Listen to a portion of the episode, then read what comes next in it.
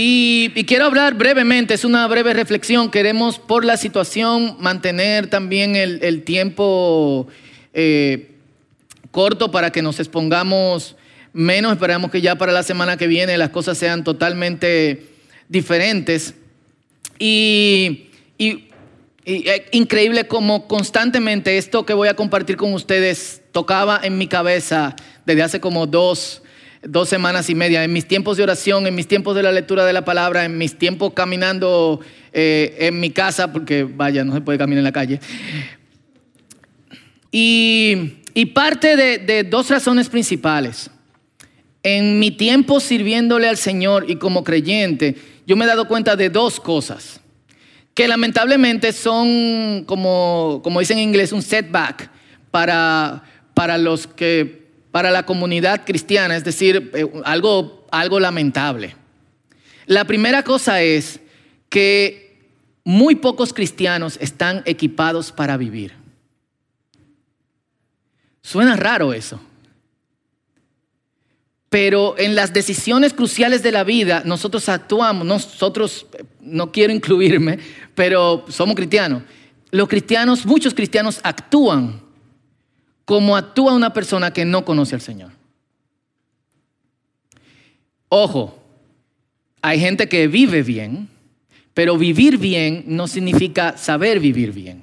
Yo quiero dividir vivir bien, es decir, como el mundo lo clasifica, tener las condiciones para, eh, qué sé yo, hablamos de, de económicas, los recursos, las capacidades para sostenernos. Eso obviamente lo tendrá quien conoce a Dios y quien no conoce a Dios. Hablo de, de, esto, de saber enfrentar la vida de la manera que una persona que tiene a Dios en su corazón debe saberle enfrentar. Y es sorprendente cómo la gente cambia en los momentos más raros de su vida. Y cómo una persona que tiene supuestamente una postura teológica, un corazón cercano a Dios, parece otra persona en esos momentos. Y segundo, muy pocos cristianos están bien equipados para tomar buenas decisiones, por la misma razón. Y quizá y quizá, quizás hablemos del asunto del buen vivir más adelante, pero yo hoy quiero que nos enfoquemos en lo último. ¿Cuál cuál es la forma en que un cristiano y cuál es la razón por la cual un cristiano debe enfocarse en tomar buenas decisiones, decisiones que agraden a Dios y decisiones que obviamente influencien para el bien en nuestra vida. Esto es importante todo el tiempo, porque de hecho, y lo hemos hablado múltiples veces, la decisión más, la, acción más espiritual que todo el mundo hace es decidir. Eso es lo que tú haces. Y eso es lo bueno del libre albedrío. El hecho de que no somos robots y estamos aquí porque hemos, eh, que hemos decidido. Yo no llamé a nadie de lo que están aquí. Ustedes decidieron levantarse y venir. Probablemente vienen de una semana de pila de trabajo y hoy era el día en que tenían para dormir un poquito más, pero tienen hijos y hay que preparar desayuno y hay que lavar y hay que hacer esto y fregar y dejar la casa en orden para cuando volvamos al mediodía. Todo eso son pequeñas, pequeñas decisiones pero también en este momento del año donde uno toma decisiones para cambios en nuestra vida, lo que nosotros llamamos resoluciones. Yo no lo hago, pero ¿quién hace resolución a principio del año? Levante su mano. Cool. ¿Le funciona? Está bien. Pero uno, qué sé yo, se propone leer más. Yo he hablado con gente y dice, voy a leer 15 libros este año, voy a leer 4 libros cada mes, voy a leer... Eh, 10 libros en todo el año. Hay gente que se propone buscar de Dios y dice, Señor, este año, este es mi año. Voy a estar así, mira, tú y yo, uno con el universo. Comprar bitcoins. ¿Qué se hacen? O sea, se están haciendo. ¿Eh? Algunos aquí están ahorrando para comprar bitcoin. Y no me lo reveló carne ni sangre. No está mal eso.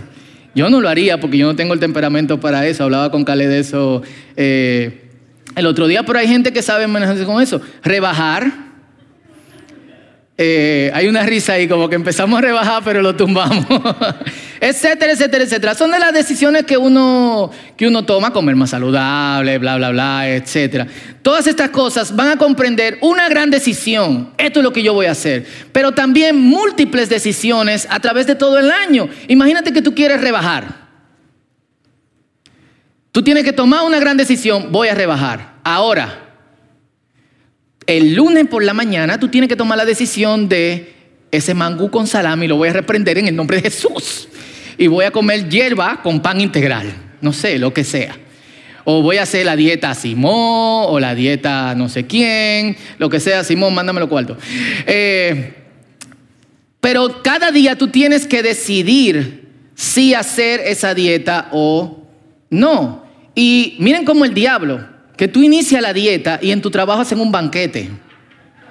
Full. Era, yo dejé de ayunar cuando yo trabajaba en publicidad los días de trabajo porque era una tentación grandísima. O sea, esa gente no brindaba comida nunca. El día en que, nosotros, en que uno decidía ayunar, yo no se lo decía a nadie, de repente pedían del restaurante que ustedes menos se pueden imaginar de la ciudad, buenísimo, comida para todo el staff, que éramos 90, bueno, Olga trabajaba conmigo, pila de gente. Entonces como, wow.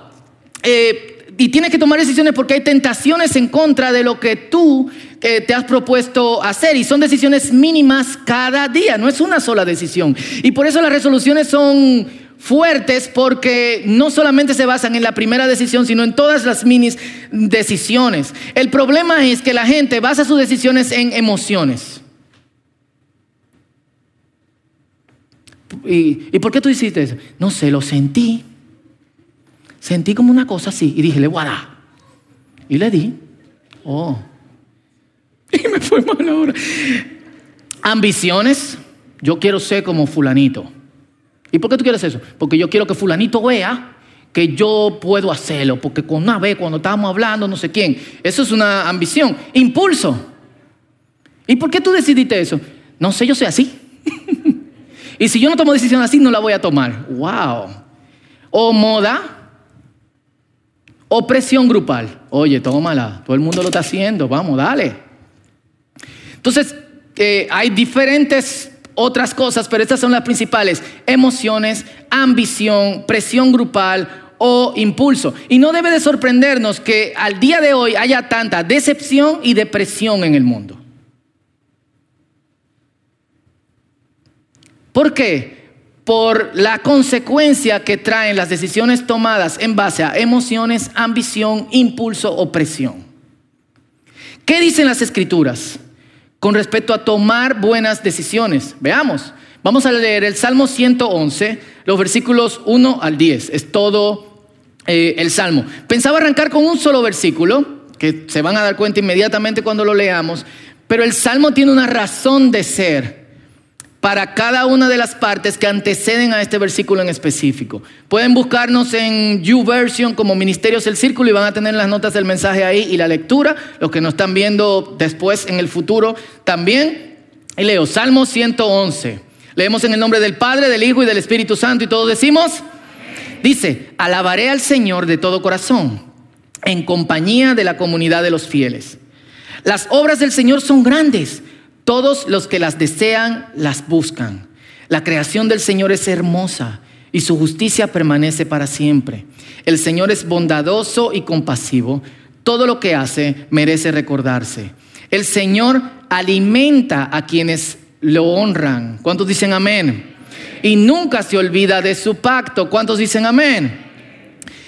Dice también, reveló a su pueblo su gran poder y le dio en propiedad las tierras de otras naciones. Todo lo que él hace es justo y verdadero. Deme un amén. Sus mandamientos son dignos de confianza. Se mantendrán firmes para siempre, porque los hizo con verdad y rectitud.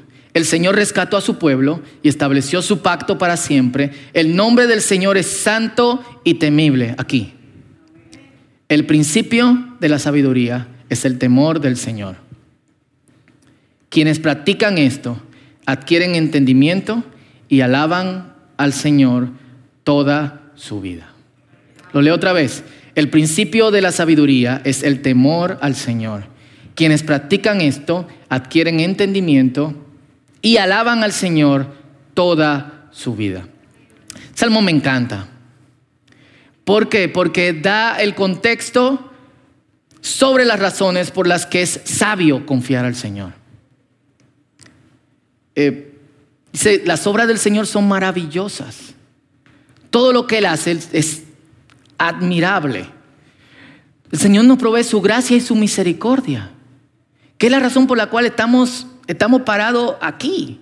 Muchas veces yo me sorprendo de ser quien comparta la palabra con ustedes porque yo digo, en serio, yo, Señor. Pero es parte de su gracia y de su misericordia. El Señor nos sostiene cada día. Tú no sabes la cantidad de cosas que el Señor hace para mantenerte seguro. No nos damos cuenta y no, eh, y no la miramos. En algunos casos se hace, se hace evidente.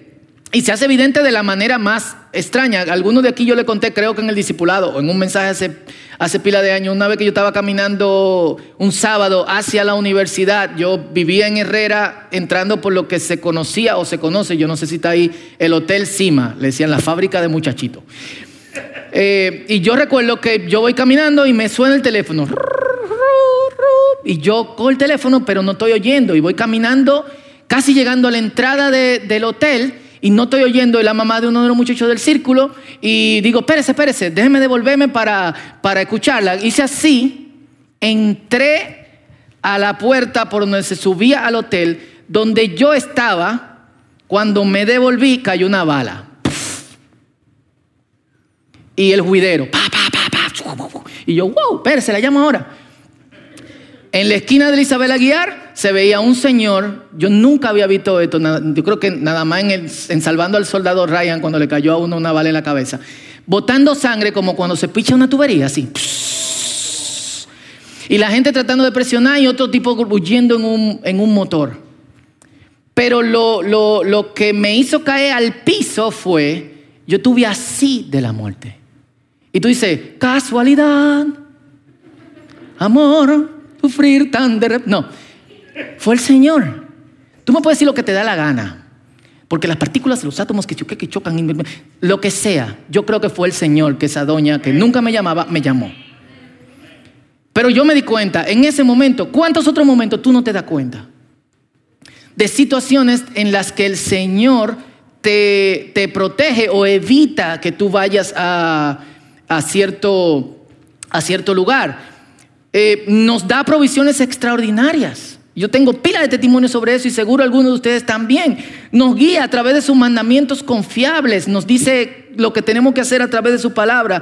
Y sumamente importante, y me, me, eh, me voló la cabeza este salmo cientos de años antes de Cristo, pagó el precio por nuestro rescate. Estamos aquí hoy porque el Señor pagó el precio del castigo que nosotros merecíamos. Y son buenas cosas para meditar todo el tiempo. Este salmo está para agarrarlo y como que ir pensando cómo el Señor me ha sostenido, cómo el Señor me ha protegido, cómo el Señor me ha guiado, que el Señor ha evitado que pase, donde yo pataleaba, pero realmente era una forma de protegerme en un momento específico. Y basado en ese Dios que provee, que cuida, que perdona, la palabra nos dice que el cristiano verdadero, y enfatizo en verdadero porque hay, dice Mateo capítulo 7, que hay lobos vestidos de ovejas, es decir, hay cristianos falsos. El cristiano verdadero tiene un contenedor para tomar decisiones y ese contenedor se llama el temor de Dios. ¿Qué es eso? Porque eh, seguro usted ha participado, los que tienen mucho tiempo siendo creyentes, han participado en conversaciones en donde se trata de definir temor al Señor o redefinir qué es lo que temor al Señor. Porque ¿qué te da el temor? Miedo. Pero el sentido en que lo dice es reverencia al Señor. Es la conciencia constante de que Dios está aquí. No aquí, sino en todas partes donde tú te muevas. Y cuido mis pasos porque siempre estoy delante del Rey de Reyes y Señor de Señores. Eso es temor.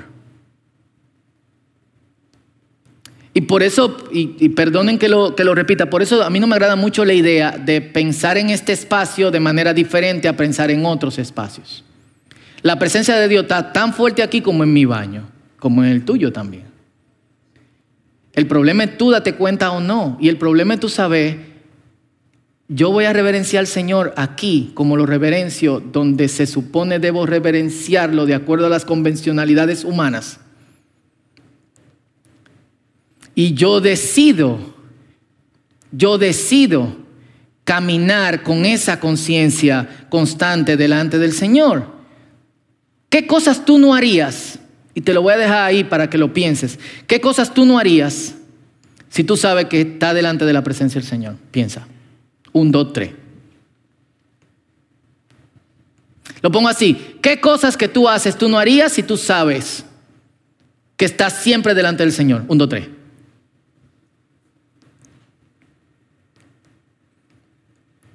¿Verdad?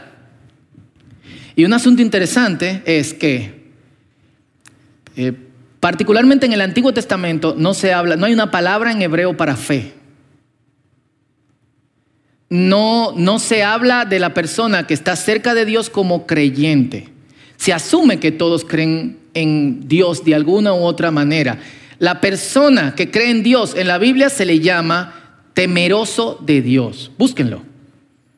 Eh, algunos ejemplos, Éxodo 18, 21, Segunda de Samuel 23, 3, Nehemías 7, 2, Job 31, 23, en el Nuevo Testamento Juan 9, 31 y Hechos 10, 22, entre otros versículos. Temeroso de Dios. A eso se le llama. ¿Por qué? Porque los demonios creen y tiemblan. No basta con creer. Estaba leyendo por la semana, en esta semana por ahí, es el que sabe mucho, pero no acciona, es como un árbol que tiene muchas ramas, pero sus raíces son pequeñas. Cuando viene el viento y viene la lluvia, se cae. El que sabe mucho y actúa es como un árbol de grandes ramas y que tiene frutos, pero que sus raíces son profundas. No se trata solamente de creer. Y por eso Santiago eh, eh, desafía a sus lectores. Dice, tú, tú estás orgulloso porque tú, tienes, tú crees en Dios. Los demonios creen y tiemblan.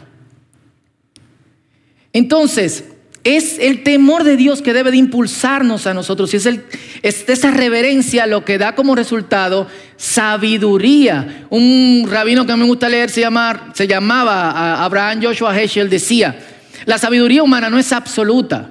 De hecho, los hombres estudian cada cosa de diferentes puntos de vista. Imaginémonos el cuerpo humano.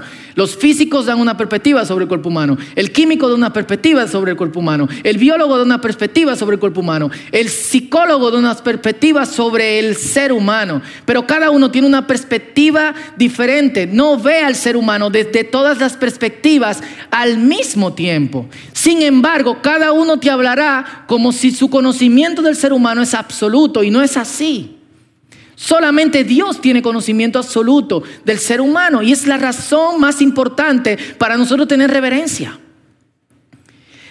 Así que el resultado de esta reverencia es sabiduría. Y la verdadera sabiduría y el verdadero significado de la vida se encuentran en Dios. Por eso Jeremías 9, 23 y 24 dice, así ha dicho el Señor, no debe el sabio vanagloriarse por ser sabio ni jactarse el valiente por ser valiente, ni presumir el rico por ser rico.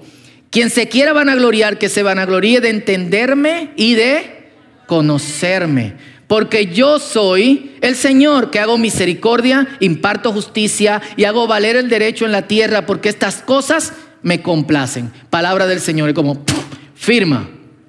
Entonces, el punto de partida para nosotros tomar decisiones es reverencia al Señor. Y con esto quiero decirte es, lo primero que tú tienes que tomar en cuenta cuando vas a tomar una, decisión es, esto honra a Dios.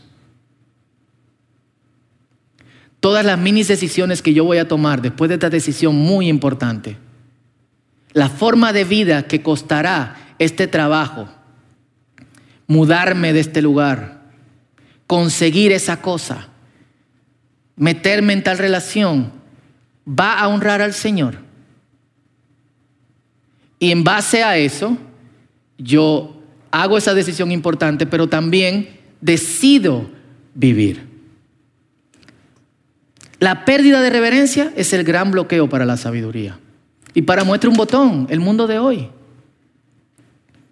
Sin entrar en detalle, es un ejemplo de múltiples decisiones vacías, porque se ha perdido la reverencia a Dios. Atención, reverencia, no miedo. Si tú le tienes miedo a Dios, no conoces a Dios. No es como, yo no voy a hacer eso porque a Dios no le agrada y me manda un rayo. Ah, o yo no voy a hacer tal cosa porque si Dios no me voy a ir mal. O si cojo ese trabajo me va a ir... No, es eh, el sentido de presencia de Dios y de satisfacción en su voluntad, que la palabra dice que es que...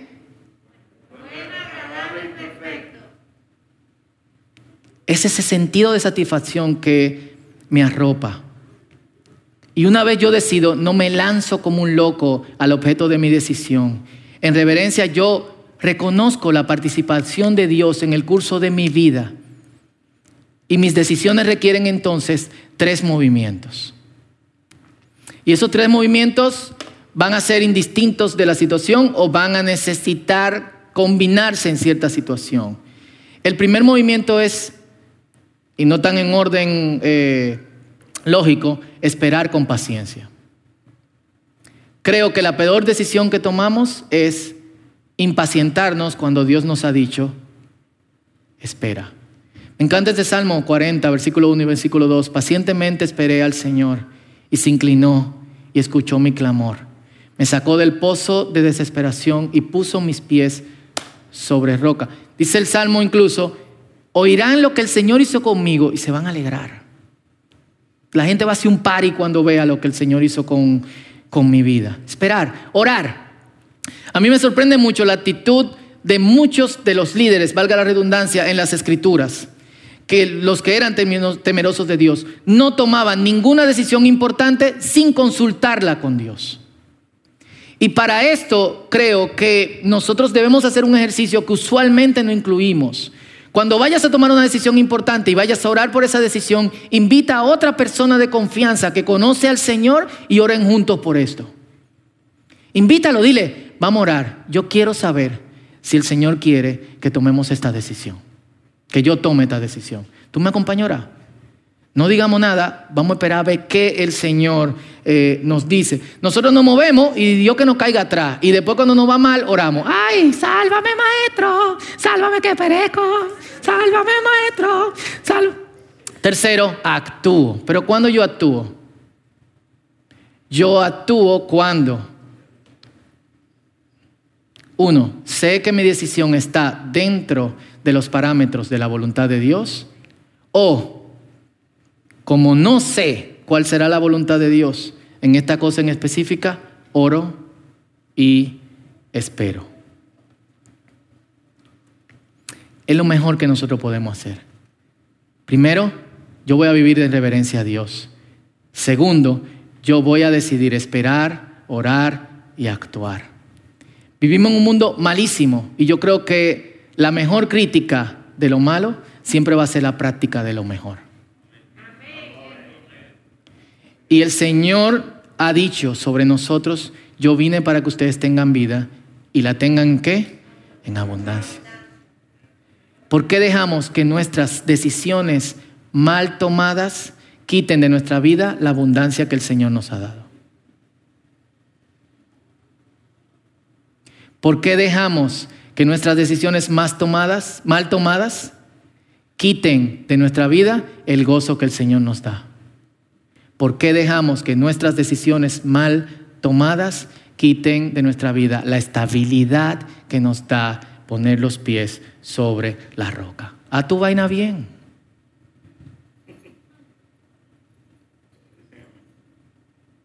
¿Se acabaron los amenes?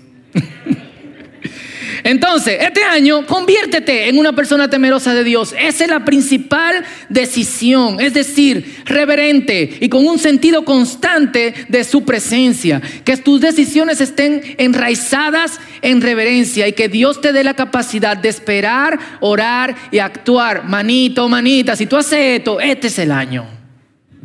Este es el año. No hay promesas de Dios sin que nosotros mostremos que, amemos que amamos a Dios. No hay amor a Dios sin que nosotros mostremos que nosotros obedecemos a Dios.